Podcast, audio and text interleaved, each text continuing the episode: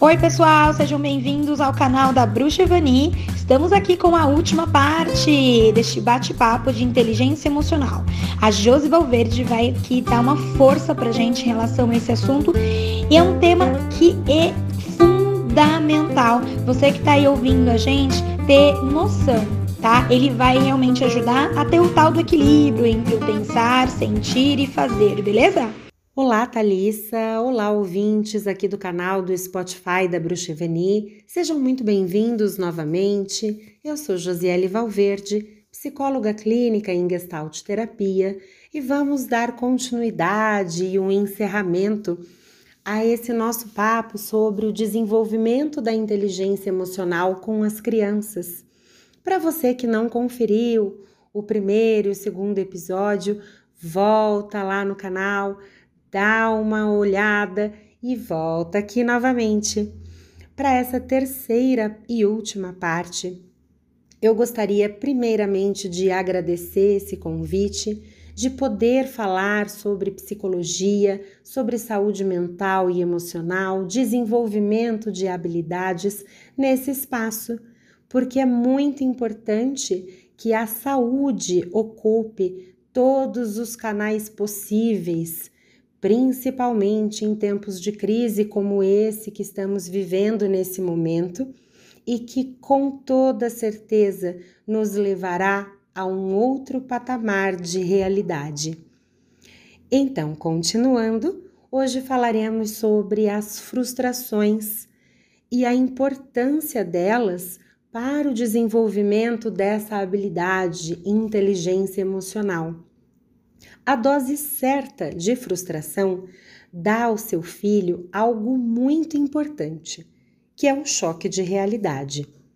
Não ganhar um brinquedo ou perder um jogo pode até fazê-lo sofrer, mas são ótimos ensaios para as situações que ele precisará enfrentar mais à frente, quando se deparar com um não o não do chefe, o não de um namorado, namorada, da própria sociedade, nos grupos então aos quais ele passará a pertencer quando sair do seio familiar, ele vai se decepcionar e vai chorar. Mas saiba, papais e mamães, que ele também vai aprender. Mas além de você negar, então a questão do brinquedo ou o jogo, você também precisa auxiliá-lo a compreender o porquê dessa negação ou o porquê dessa perda. Assim, ele vai adquirindo aí uma consciência crítica e a proibição se traduz então em aprendizado. E se vier a birra, faz o quê? Oferece apoio e afeto.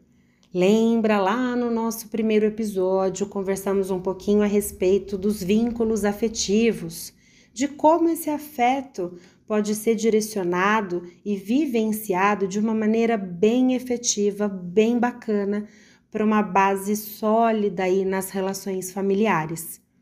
Verbaliza para o seu pequeno que ele está chorando porque sente raiva ou está decepcionado, mas que ele vai precisar lidar com isso. Nós pais temos então um ímpeto aí de lutar as batalhas em lugar dos filhos, para poupá-los o máximo possível das decepções cotidianas. Mas o fato é que essas decepções e a capacidade de superá-las são justamente os tijolos que constroem a capacidade da resiliência perante a frustração. E aí, como conversamos no nosso segundo episódio, a questão da segurança e da autoconfiança. Portanto, dê todo o apoio, mas não tente resolver os problemas do seu filho por ele. Permita que ele se torne uma pessoa engajada nas próprias questões e protagonista da própria vida. Vocês auxiliarão dessa forma na construção da identidade deles permitindo que articulem as próprias necessidades de uma maneira saudável. E por fim, vamos falar em brincadeira e muita brincadeira. Toda angústia ou receio que incomoda o seu filho e ele não sabe expressar, pode ser manifestado de forma espontânea no ato de brincar.